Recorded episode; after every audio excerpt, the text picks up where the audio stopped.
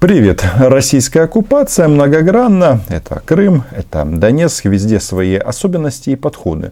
Ну вот, а, стало известно, что оккупация в Крыму заиграла новыми-новыми красками. И, собственно, этот вопрос обсуждался сегодня во время конференц-кола с пресс-секретарем Путина Дмитрием Сергеевичем Песковым.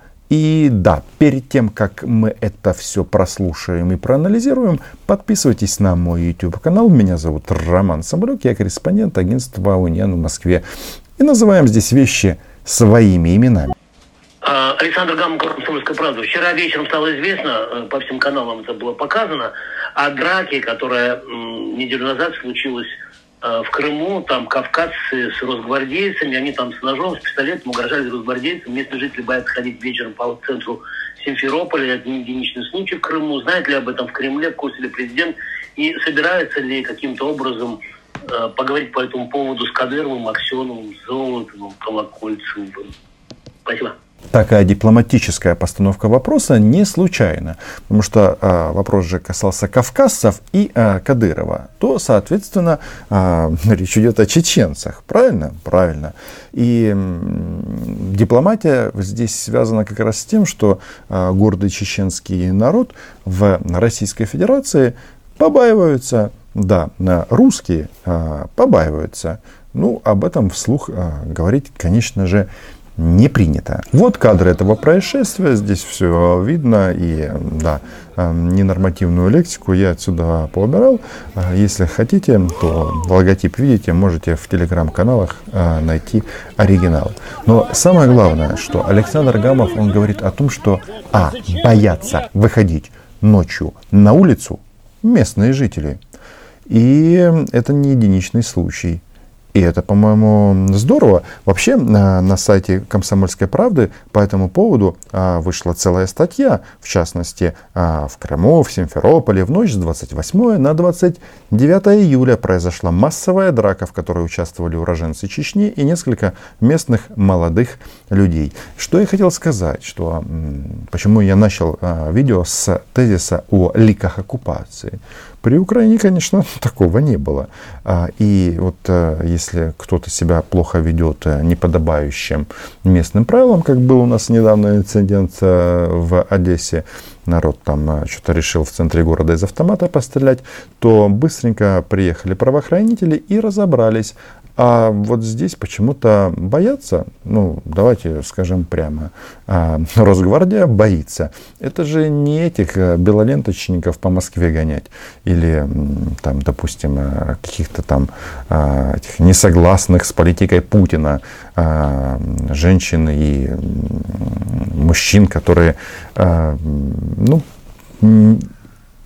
никому противостоять не собираются. А вот здесь ребята готовы дать отпор. И это вызывает страх, ну и да, и страх. Может быть уважение, но в первую очередь страх. Так вот, как сообщает «Комсомольская правда», когда в дело вмешались правоохранители и задержали одного из чеченцев, его друзья напали и на силовиков. Пытаясь отбить задержанного в ход, шли пневматика, ножи и бутылки. И да, такое впечатление, что в родной гавани, в родной гавани а, при, перед оккупацией а, забыли сообщить местным жителям, что Россия, она страна многолика и многогранная, что это не только телевизор российский, который поет об успехах Путина, есть а, ну, реалии, так знаете, как э, на этот вопрос ответил Дмитрий Сергеевич? Значит, какой-то специальной информации в Кремле мы об этом не имеем. Это э, вопросы, которые находятся в оперативных сводках органов э, внутренних дел. И это вопрос скорее нашей там, Росгвардии и нашей полиции. Разумеется, и такие, такие инциденты, они президенту не докладываются. Это частный инцидент. В любом случае, э, неважно здесь, кавказцы это не, или не кавказцы, это все граждане нашей страны. И если кто-то из граждан э, оказывает неповиновение представителям органа правопорядка, или тем более угрожает каким-то э, оружием представителю органов правопорядка, это является э, незаконными действиями и э, подлежит наказанию в соответствии с нашими законами. Из, из ваших слов, Беслич, я понял, что вы... Совершенно, и совершенно не обязательно, не обязательно э, Кремлю с кем-то об этом говорить. Понятно, из ваших слов я понял, что вы, вам знакома эта информация. Мы видели э, сообщения СМИ, естественно, мы наблюдаем за сообщениями СМИ. Ну, забавно же, да? А, люди в оккупированном городе боятся выйти ночью на улицу, а Кремлю это знать не обязательно. Ну, то есть он в сводке прочитал, но никого особо это э, не беспокоит и не, каким-то образом не напрягает. А, ну да, это еще повезло, потому что, по сути, информация дошла по публичным каналам ну, до высшего должностного лица в Российской Федерации. Возможно, будет какая-то реакция, хотя хм, вряд ли.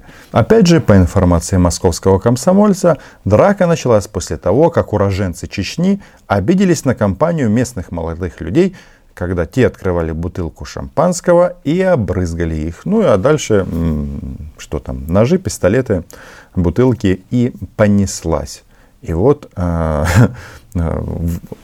выливается проблема наружу, что а, это не впервой, а, и б, э, кавказцев боятся и вот стараются даже в оккупированном Крыму не выходить на улицы.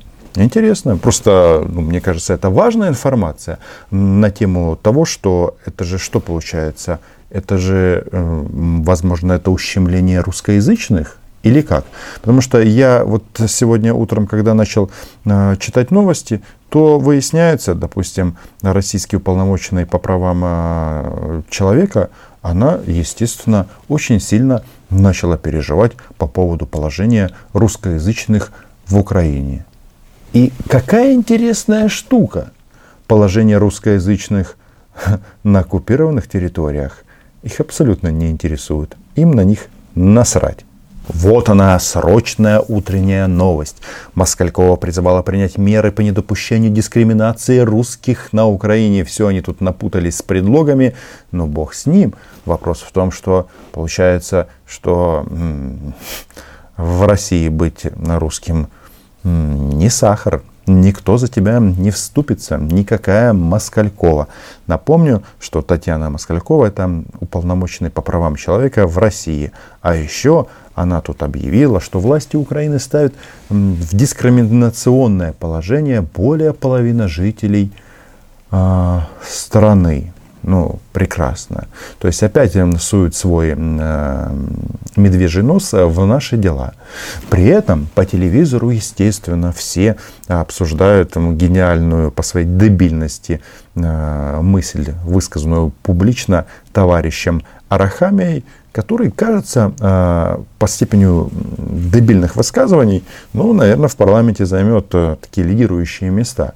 То есть я имею в виду, что он сказал, что вот надо было, чтобы у нас бомба ядерная осталась, и тогда мы бы шантажировали весь мир, и нам бы давали за это деньги.